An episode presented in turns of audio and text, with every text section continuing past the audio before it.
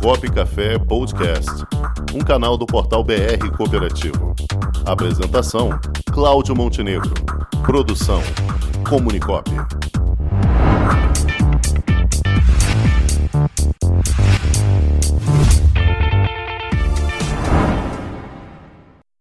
Gente que Coopera de hoje vamos conversar com o presidente do sistema OCERN, a Organização das Cooperativas do Rio Grande do Norte, o nosso querido presidente Roberto Coelho. Boa tarde, Roberto. Perdão aí, perdão. Começa a pedir perdão já é um bom sinal, né? Não, não diga que tem, tem fuso, é... que aí no Rio Grande do Norte não tem fuso, não. é, nós estamos tarde, na mesma linha, nós estamos na mesma linha. Como é que vai, presidente? Tudo bom? Pois é. Tudo bem, é, muito negro. Estamos aqui a 100% à disposição, mas de qualquer forma eu vou repetir aí o meu agradecimento de estar mais uma vez aí conversando com vocês no Copo Café.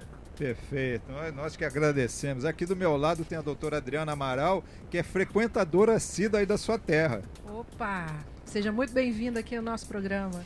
Muito bem, presidente. Boa tarde. Olá, presidente. Vamos falar hoje aí sobre a crise energética e as possibilidades que as energias alternativas nos trazem, principalmente na sua região, né? A região Nordeste, tão rica em energia solar, tão rica em energia eólica. Fala um pouquinho para a gente sobre essa crise, presidente. Como é que você está vendo isso? Bom, antes de falar sobre a situação atual, vamos fazer um histórico para cá, porque você sabe que em 2001 aconteceu um fato semelhante ao que está acontecendo hoje. Sim. Só com muito menos gravidade, né? Porque é, até 2001 nós tínhamos um setor elétrico onde 85% das unidades de geração era hidroelétrica. Então os, os governos faziam os projetos hidrelétricos, tinha aquelas, reservas, aquelas reservas, né? Reservas grandes e, naquela época, 65% daquelas águas que se, se ficava armazenada se destinava a passar pela turbina, ou seja, gerar energia. Desses 65%, tem os 35%, os 35% era para outros usos e questão da evaporação. A evaporação. Hoje a situação está um pouco mais caótica. Hoje, apenas 35%, no máximo 40% da água está indo para geração porque começou a haver um acúmulo de projetos de irrigação às beiras dessas unidades, né? projetos industriais, projetos agroindustriais, né? projeto de, de, consumo do uso dessa água, uso dessas águas para consumo também da, de residência, e a questão da evaporação. A temperatura aumentou 1,5 grau e esse aumento de 1,5 grau repercute mais ou menos em 10% no acréscimo da evaporação. Então, hoje, os reservatórios de água só praticamente se destina a 30% a 40% para gerar energia, praticamente a metade do que se destinava há 20, 30 anos atrás. Ok? Só que o governo, além disso, ainda fez outra obra-prima. O governo criou algumas usinas, entre elas a mais, mais que vocês é, conhecem aí, a mais forte, Belo Monte, que é uma usina onde eh, eh, geraria 11,4 é, gigawatt.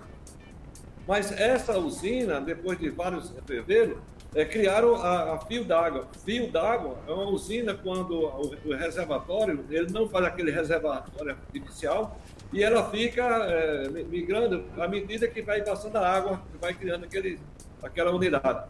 Só que desses 11,4 gigawatts, só funciona 0,4, ou seja, a, a, metade da usina. A metade da usina, a metade, são 11, 11 não, são 17 turbinas, das 17 só funciona uma e essa uma só funciona metade. Ou seja, para você ter uma ideia, essa usina do Belo Monte cobriria toda a geração, praticamente toda a geração de energia solar que hoje nós temos. Então, houve um mau planejamento também da parte do governo o governo federal, o governo federal é, é, é, não criou uma, uma certa programação para evitar esse, essa questão da, da, dessa, dessa crise que tá, nós estamos. E, e, uma situação, viu, Montenegro? A situação tende a piorar. Tá? A situação não é uma, é uma situação que tende a piorar.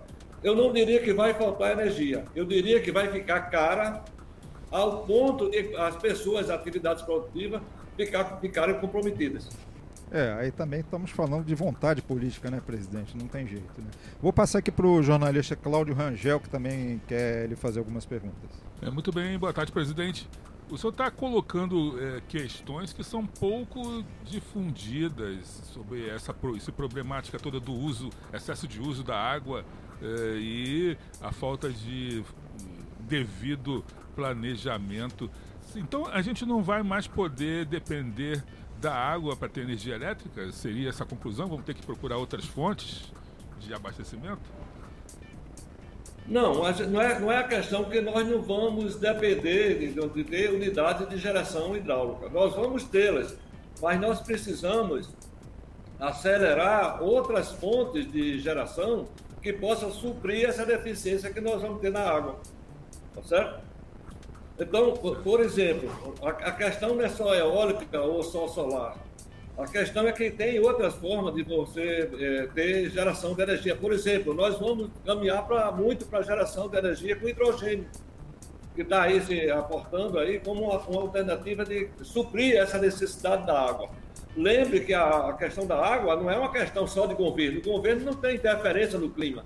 Claro. Tá? O, o, governo não tem, o governo não pode ter uma vara de condão que diga quando vai, vai chover ou quando não vai chover. Pode chover, mas se não chover nas áreas onde a bacia recebe aquelas águas para ir para o reservatório, não valeu de nada. Perfeito. Certo. Agora, tirando por esse viés político aí, Roberto, é... falta boa vontade também, né? Olha, a questão você sabe é, que nós temos a energia elétrica no Brasil, é uma das mais caras do mundo e uma das mais, mais é, de maior má qualidade. Ok? A questão não é só ser cara, a questão de ser cara e ruim. Ok? O que é que acontece? Com essas duas é, é, variáveis influenciando, é, nós estamos tendo empresas brasileiras que estão se mudando para a Argentina, que estão se mudando para o Paraguai, que estão se mudando para o Uruguai. Para você ter uma ideia, uma energia na Argentina ou no Paraguai é quatro a seis vezes mais é, em conta do que no Brasil. Agora, pasme, muita dessa energia que eles consomem lá é gerada no próprio Brasil que manda para lá, tá?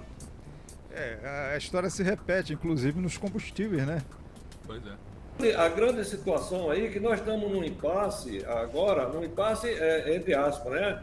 Porque eu já falei em outras vezes, nós estamos no, no, no melhor dos mundos para os governos estaduais, né? Independe de ser oposição ou situação, tá? Sim. Porque é, a, a, questão das concessionárias de distribuição, em todos os, os estados, elas são as maiores contribuidoras de, de CMS. Então, na hora que o governo aumenta a tarifa para botar as termoelétricas, você está entendendo? Aumenta também a receita dos, dos estados. Tá? E, e, e, os estados, os, os, que são a favor eh, reclamam, e os que são contra dizem que é culpa do governo federal. Ou seja, ganha muito dinheiro e bota a culpa no governo federal. Quando a responsabilidade é todo mundo. É, no final todo mundo se locupleta, né? Não diria ser logo completa, todo mundo ganha, né? Ganha, você está entendendo? E joga, tem, tem, que ter um culpado, né? É, o, o, governo federal é sempre o culpado mais fácil, é o que está mais perto, né? É a grande vitrine. Não importa se é oposição ou se é situação. É o governo federal vai estar tá sempre ali com a cara na, na vitrine ali para ser atacado. Mas, de qualquer forma, os governos estaduais precisam fazer a sua parte, precisam estar atentos à, à importância, à, à, gravidade do problema que estamos vivendo hoje, né? Acho que isso aí, acho que nunca vivemos uma crise energética tão profunda como estamos agora, porém com uma, um paradoxo, é um país rico em, em energia fotovoltaica e rico em energia solar, é um país que tem sol por todo o litoral brasileiro, tem vento que não acaba mais, a nossa antiga presidente queria até estocar, né? Então tem muita coisa aí que pode ser aproveitada e não é aproveitado, né? Como é, como é que está essa iniciativa aí na, na sua região? Olha, Montenegro, é, nós somos um crítico dessa política, da forma como é implantada essas unidades de geração de energia, seja solar, seja eólica, os grandes parques. Ok? E por que nós somos um crítico? É porque na Constituição Federal existe um artigo, eu acredito que é o artigo 155, que diz o seguinte: todos os impostos e tributos de energia recaem sempre sobre o consumidor final, não recai sobre os estados que geram energia. Então, por mais que a gente tenha uns parques de geração forte, aqui no estado nós estamos gerando praticamente 2,5% a 3% do setor elétrico. Não fica um centavo de impostos e tributos para o estado. Ok? Então, nós somos críticos, não é um crítico contrário, é um crítico contrário à, à forma como está sendo feita. Porque do jeito que está, do jeito que está, os, os estados estão, o estado está exportando energia, seja solar, seja eólica, e não fica um único centavo de impostos e tributos sobre essa energia gerada. É, tem uma coisa errada aí na, na equação, né? Pois é. né, Xará? Tem algo errado nessa fórmula aí, né? É, tem que colocar aquela música, dinheiro, ninguém quer ganhar. é isso aí, presidente.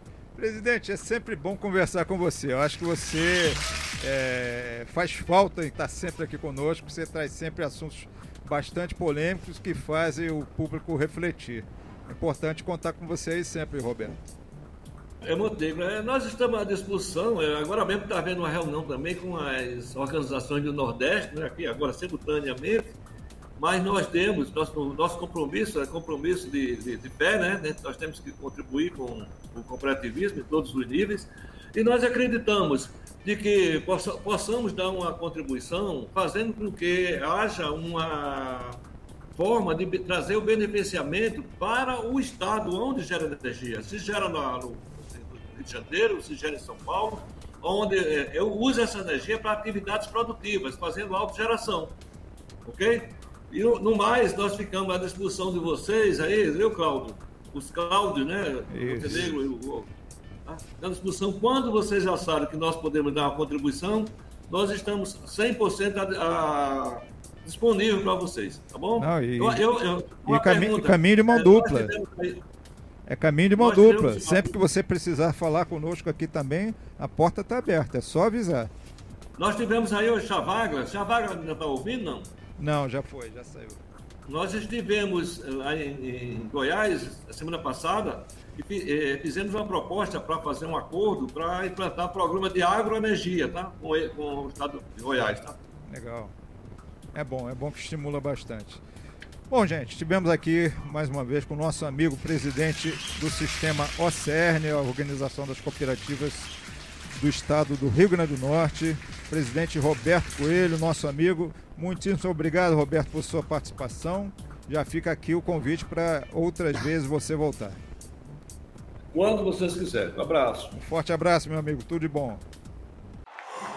Com o esporte aprendi que cooperar é a grande sacada e que as maiores vitórias vêm quando a gente se une. No cooperativismo também é assim. Mais do que um modelo de negócio, o COP é um jeito diferente de empreender e está espalhado por toda parte do campo à cidade, nos produtos e serviços, facilitando a nossa vida e gerando renda para muita gente. O Guga Kirten e quase 15 milhões de brasileiros já são COP. Vencer você também. Tudo ao seu redor já é. Somos.cop.br